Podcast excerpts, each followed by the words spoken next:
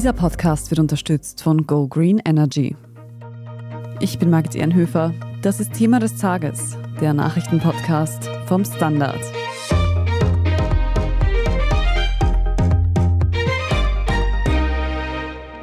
In der Wiener Kommunalpolitik herrscht Aufregung. Kleingärten im 22. Bezirk wurden im Gemeinderat so umgewidmet, dass deren Wert gestiegen ist. Die Eigentümer profitieren davon. Aber darunter sind auch führende Bezirkspolitiker der SPÖ. Haben die Wiener Roten ihre Position ausgenutzt, um sich persönlich zu bereichern? Darüber sprechen wir heute. Jan-Michael Machert in Wien-Donaustadt, also dem 22. Bezirk in Wien, gibt es derzeit Aufregung um eine gewisse Kleingartensiedlung. Was ist hier los? Also ganz grundsätzlich geht es darum, dass Ernst Nevrevi, roter Bezirksvorsteher in Wien-Donaustadt, eben 2020 eine Brachfläche gekauft hat. Und die liegt in einer Kleingartensiedlung mit Schotterteich im 22. Bezirk, also in seinem Bezirk. Und anfangs war die nur als Grünland gewidmet. Also es hätten nach den Regeln damals dort nur Badehütten dort gebaut werden dürfen, so mit circa 30 Quadratmetern. Und ein Jahr später, nachdem er es gekauft hat, ist diese Fläche dann plötzlich umgewidmet worden im Wiener Gemeinderat. Das war ein längerer Prozess schon davor, aber das Grundstück hat dadurch massiv an Wert gewonnen. Und laut dem Kaufvertrag, der der Wiener Zeitung davor gelegen ist dazu, hat der Herr Nevrevi 161.700 Euro bezahlt dafür anfangs und heute soll das Ganze mindestens doppelt so viel wert sein. Da geht es also doch um eine Menge Geld um uns das noch ein bisschen besser vorstellen zu können, vielleicht auch für unsere HörerInnen außerhalb von Wien. Wie sieht denn so eine Kleingartensiedlung aus? Also wovon sprechen wir da überhaupt? Das habe ich mir nämlich auch gefragt, weil ich meine, ich habe es circa im Kopf gehabt, wie es aussieht, aber ihr war natürlich noch nie dort, also in dieser besagten Kleingartensiedlung und habe es daher gegoogelt, ehrlicherweise. Und es ist tatsächlich so, wie man sich vielleicht im ersten Moment vorstellt. Es sind einfach kleine Häuser, wie so kleine Schrebergärtenhäuser, die so ein bisschen im Grünen liegen und halt mit Schotterteichanbindung. So kann man sich das vorstellen. Mhm. Und diese Grundstücke wurden, wie du es jetzt schon kurz beschrieben hast, umgewidmet. Was genau bedeutet das? Also ich habe es auch probiert herunterzubrechen, weil es natürlich ein bisschen komplizierter ist, wenn man es jetzt konkreter ausführen würde. Aber es ist so, dass Widmungen besagen ja im Wesentlichen so ein bisschen, was du drauf bauen darfst. Also was gemäß Regeln, was du drauf bauen darfst. Mhm. Und es war damals eben tatsächlich für kleinere Badehütten gedacht, also für Grünland. Und nach der Umwidmung kann man sagen, ganz grob gesagt, dass es um ganze Gebäude also mit ca. 100 Quadratmetern ging. Also sprich, das Ganze hat eine Wertsteigerung auch dadurch erfahren, dadurch, was du einfach darauf bauen kannst. Also es war eine, mhm. einfach ein, eine generelle Vergrößerung, genau. Ja, also von einer kleinen Badehütte sozusagen zu einem Gebäude, in dem man eigentlich normal wohnen könnte, theoretisch. Genau. Dass solche Kleingärten umgewidmet werden, dass Grundstücke umgewidmet werden, das passiert ja nicht selten in Wien und natürlich profitieren da dann die GrundstücksbesitzerInnen. Wie lautet da jetzt der konkrete Vorwurf gegen den SPÖ-Bezirksvorsteher Nevrivi, den du schon genannt hast? Genau, also es ist so, dass ihm vorgeworfen wird, auch ein bisschen sein Amt vorgeworfen wird. Ich meine, er ist Bezirksvorsteher genau in dem Bezirk, in dem diese Kleingartensiedlung steht, beziehungsweise eben sein Grundstück auch liegt. Und das Ding ist, wir wissen ja auch, dass Wien von der SPÖ regiert wird, im Speziellen mit ein bisschen Neos, wenn man es einmal so ausdrückt. Und das, was sozusagen die SPÖ in Wien entscheidet oder sagen wir so, die SPÖ hat einfach sehr viel Macht in Wien. Das heißt, was sie entscheidet, ist einfach maßgeblich für die Stadt oder was in der Stadt passiert.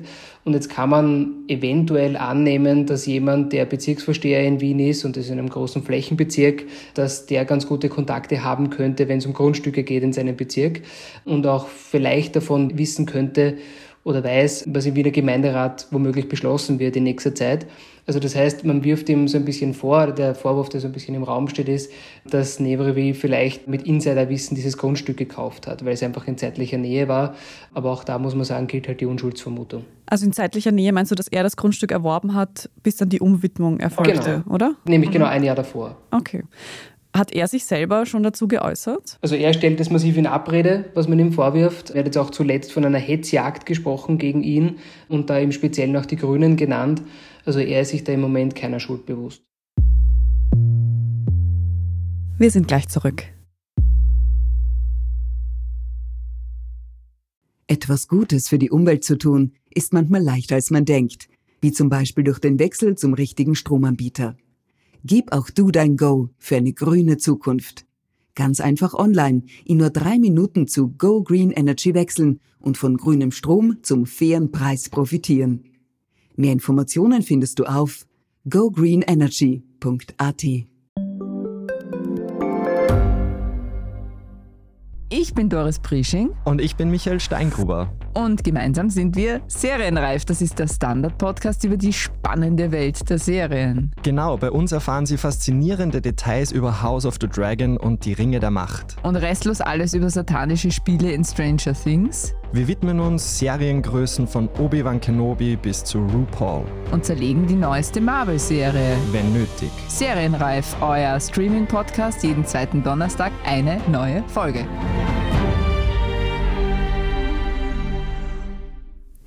Jetzt ist Ernst Nevrivri ja nicht der einzige SPÖ-Politiker, der von diesen Umwidmungen profitiert hat. Ich habe gelesen, noch weitere Personen aus der SPÖ sind Eigentümer von Grundstücken in dieser Kleingartensiedlung. Genau, also genannt wurden die Nationalratsabgeordnete Petra Bayer zum Beispiel, die Gemeinderätin Astrid Rompold und die stellvertretende Bezirksvorsteherin von Maria Hilf, Julia Lessacher.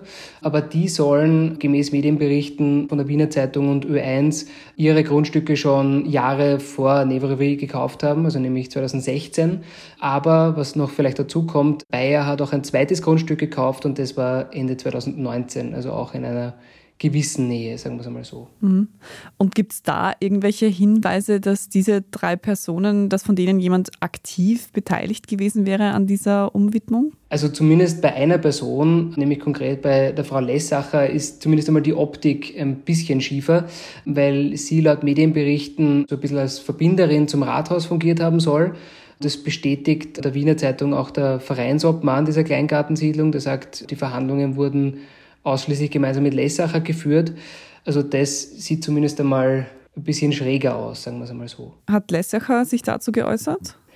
Ja, also sie sagt, dass sie mit dem Vereinshauptmann für Laien schwer verständliche Mitteilungen der Magistratsdienststellen erläutert und ihm mit Formulierungen geholfen habe. Also ein sehr umständlicher Satz, um zu sagen, eigentlich habe ich damit nichts zu tun. Okay so eine Umwidmung muss ja im Gemeinderat beschlossen werden. Du hast zwar schon gesagt, die SPÖ ist in Wien sehr mächtig, aber weiß man denn, wer generell alle dafür gestimmt hat? Also da war es so, dass sich im Vorfeld alle Parteien einig waren, laut Wiener Zeitung und U1, und daher eigentlich es gar keine Abstimmung mehr gab darüber. Okay, also das stand da gar nicht zur Diskussion. Jetzt sind das doch schon recht harte Vorwürfe, würde ich jetzt mal sagen, auch wenn es jetzt noch keine eindeutigen Belege oder gar Beweise gäbe. Was sagt denn die Wiener Stadtregierung bzw. die SPÖ eigentlich generell dazu? Also da ist es so, dass die Landesparteisekretärin der Wiener SPÖ, Barbara Nowak, ja schon am Anfang dieser Causa sich dazu geäußert hat und gemeint hat, das ist eine ganz schlechte Optik. Und ich habe vorher mit ihr telefoniert, das betont sie jetzt einmal mehr, dass es sehr komisch aussieht, vor allem weil sie betont, dass vor allem Sozialdemokratinnen und Sozialdemokraten moralisch ordentlich arbeiten sollten, ganz grundsätzlich. Also sie vorverurteilt da niemanden, sagt aber grundsätzlich, das ist unser Anspruch und will es daher eben auch lückenlos aufgeklärt wissen und befindet sich aber laut ihren Aussagen noch in Recherche, also sie überprüft es noch soweit, also ihr liegen jetzt noch nicht alle Sachen vor, die die Medien schon haben. Und sie hat auch gemeint, dass es Gespräche mit den betroffenen Personen geben wird, betont aber dann noch zusätzlich, wenn man sich eben vor sieben Jahren einen Kleingarten gekauft hat, dass es an sich einmal nicht unredlich ist, aber sehr wohl wird man sich halt vor allem mit den Fällen beschäftigen, die in zeitlicher Nähe sind, im Speziellen. Da werden wir also vielleicht in den kommenden Tagen noch eine weitere Reaktion hören. Was sagt denn die Opposition eigentlich zu dem Fall? Ich könnte mir vorstellen, dass da doch mehr Kritik dann geäußert wurde. Sagen wir so, es gibt sehr viel Kritik, die geht auch in die Richtung, wie schon in den vergangenen Tagen, als es nur Nevrevi betroffen hat. Man fühlt sich da ein bisschen bestätigt, dass die SPÖ da vielleicht etwas gedreht haben könnte zu ihren eigenen Gunsten. Vielleicht bei mancher Partei, jetzt Stichwort ÖVP, ja auch nicht ganz uneigennützig, weil man ja vor kurzem selbst ein bisschen betroffen war mit einem eigenen Bürgermeister in Grafenwörth, wo ja ein ähnlicher Fall, wo es auch um Grundstücke ging, ja auch medial diskutiert wurde und das jetzt sozusagen ein bisschen ausnützen möchte. Und die Grünen haben ja auch zum eigentlich schon vor Tagen ja auch gemeint, dass Nevrevi sein Amt ruhen stellen soll, bis alle Vorwürfe restlos aufgeklärt sind. Und da kann man sagen, dass sich das jetzt dadurch einfach auch noch verstärkt hat. Jetzt haben wir da vier SPÖ-Politiker, bei denen zumindest zum Teil das Bild, das sich aus dieser Causa ergibt, etwas schräg ist. Jan, wie wird es da jetzt weitergehen? Das ist natürlich eine gute Frage. Ganz grundsätzlich stellt sich nämlich schon die Frage, inwieweit das alles strafrechtlich relevant werden könnte. Also tatsächlich jetzt eine laienhafte Analyse von außen ist es natürlich so, also die Grundstücke wahrscheinlich, die man vor sieben Jahren gekauft hat, da wird sich tatsächlich die Frage stellen, mit welchem Insiderwissen man sozusagen an eine Gemeinderatssitzung zum Thema Umwidmung im Jahr 2021 herangeht, also ob man da wirklich schon davon wusste. Bei denen, die sozusagen in zeitlicher Nähe sehen, wird man sich die Frage anders stellen müssen. Und vielleicht auch da nochmal betont, es geht vielleicht auch gerade in der Politik nicht immer darum, wie strafrechtlich relevant ist etwas, sondern wie moralisch verwerflich zum Teil oder beziehungsweise ob es einfach ein moralisches Geschmäckle hat zum Beispiel. Und ich glaube, da wird sich auch die SPÖ in den nächsten Tagen einfach die Frage stellen, ob gewisse Dinge einfach sauber wirken und ob man gerade wenn man Bezirksvorsteher ist und wenn man die Nähe zur SPÖ hat und vielleicht wissen könnte, dass demnächst in dem Areal eine Umwidmung stattfinden könnte, dass man vielleicht auch an sich aus reiner Vorsicht sowas lässt, ganz grundsätzlich dort ein Grundstück zu kaufen. Der Fall wird also definitiv die Wiener Stadtregierung und Kommunalpolitik noch weiter beschäftigen und wir werden auch weiter darüber berichten. Vielen Dank aber dir heute schon mal für diese Erläuterungen dazu, Jan-Michael Machert. Gerne, danke. Wir sprechen jetzt gleich in unserer Meldungsübersicht noch über eine äußerst ansehnliche Kunstsammlung, deren bisher verborgener Eigentümer nun aufgedeckt wurde. Wenn Ihnen diese Folge von Thema des Tages aber bisher schon gefallen hat, dann lassen Sie uns am besten eine gute Bewertung da oder einen netten Kommentar. Darüber freuen wir uns auch immer. Und wenn Sie keine weitere Folge von Thema des Tages mehr verpassen möchten, dann abonnieren Sie diesen Podcast am besten gleich auch. Vielen Dank für jede Unterstützung. Wir sind gleich zurück. Etwas Gutes für die Umwelt zu tun, ist manchmal leichter als man denkt, wie zum Beispiel durch den Wechsel zum richtigen Stromanbieter. Gib auch du dein Go für eine grüne Zukunft. Ganz einfach online, in nur drei Minuten zu Go Green Energy wechseln und von grünem Strom zum fairen Preis profitieren. Mehr Informationen findest du auf gogreenenergy.at. Ich bin die Franziska. Ich bin der Martin. Und wir wollen besser leben. Lohnt sich 10.000 Schritte zu gehen jeden Tag? Ist das Großraumbüro wirklich so schlecht wie sein Ruf? Spoiler, ja. Bringt's was, Intervall zu fassen? Wir fragen die, die es wirklich wissen und probieren es auch gleich selber aus. Bei Besser Leben, jeden Donnerstag eine neue Folge.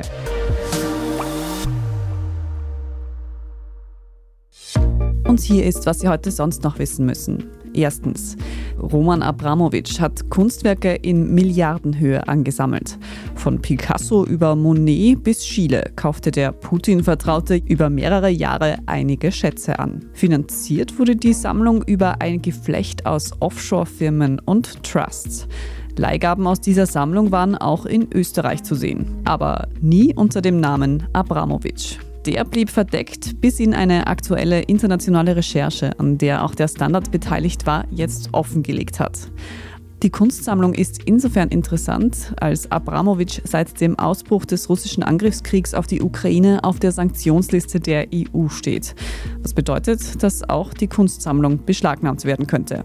Wie wertvoll die Sammlung derzeit noch ist, das ist aber nicht bekannt, da einige Kunstwerke auch wieder weiterverkauft wurden. Die Details zu dieser Recherche finden Sie auf der Standard.at. Zweitens, bei einem schweren Schiffsunglück auf einem Fluss in Myanmar sind Berichten und Augenzeugen zufolge etwa 100 Menschen ums Leben gekommen. Dabei handelte es sich um ein Militärschiff von der in Myanmar regierenden Junta. An Bord sollen mehr als 100 Menschen gewesen sein, darunter auch Soldaten, Lehrerinnen und Studierende. Nur sieben Personen wurden bisher lebend gefunden.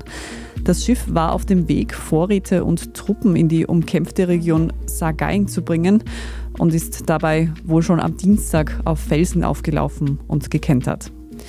Und drittens, die Generation Z überschätzt sich in der Arbeitswelt. Das zeigt eine Erhebung unter knapp 1000 Studierenden und 700 Personalverantwortlichen. Die meisten Studierenden und Berufseinsteiger schätzen demnach ihre Chancen in der Arbeitswelt gut ein und sind sich auch sicher, was sie gut können und was nicht. Recruiter sehen das allerdings anders. Demnach würde die Generation Z ihr Wissen und ihre Fähigkeiten überschätzen. Zudem hätten die jungen BerufseinsteigerInnen geringe soziale Kompetenzen, fehlende Motivation und zu hohe Gehaltsvorstellungen. Andererseits gab fast die Hälfte der Befragten der Gen Z an, dass sie fürchten, ihr Leben nicht finanzieren zu können. Mehr zu dieser Erhebung lesen Sie auf der Standard.at. Dort finden Sie wie immer auch alles weitere zum aktuellen Weltgeschehen. Zum Abschluss noch ein Hörtipp. In der heutigen Folge Edition Zukunft Klimafragen, ein Standard-Schwester-Podcast, geht es darum, wie die Landwirtschaft zukunftsfit werden könnte und warum es viel mehr Regenwürmer braucht. Klingt interessant, also da unbedingt reinhören. Falls Sie jetzt noch Feedback oder Anmerkungen für uns haben oder ein Thema, das wir unbedingt einmal besprechen sollten, dann schreiben Sie uns gerne an podcast.derstandard.at. Und wenn Sie unsere journalistische Arbeit hier beim Standards unterstützen möchten, dann geht es am einfachsten mit einem Standard-Abo. Alle Infos dazu finden Sie auf abo.derstandard.at. Ich bin Margit Ehrenhöfer und an dieser Folge hat außerdem Scholt Wilhelm mitgearbeitet. Vielen Dank fürs Zuhören, Baba und bis zum nächsten Mal.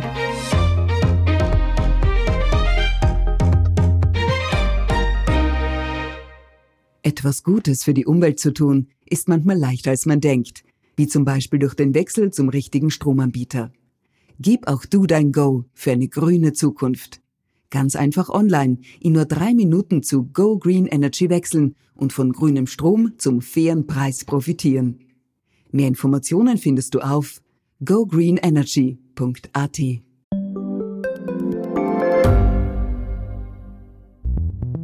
Wie können wir die Erderhitzung stoppen? Wie verändert künstliche Intelligenz unser Leben? Und wann wird nachhaltiges Reisen endlich einfacher? Um diese und viele weitere Themen geht es im Podcast Edition Zukunft und Edition Zukunft Klimafragen. Ich bin Alicia Prager. Und ich bin Julia Beirer. Wir sprechen über Lösungen für das Leben und die Welt von morgen. Jeden Freitag gibt es eine neue Folge, überall, wo es Podcasts gibt.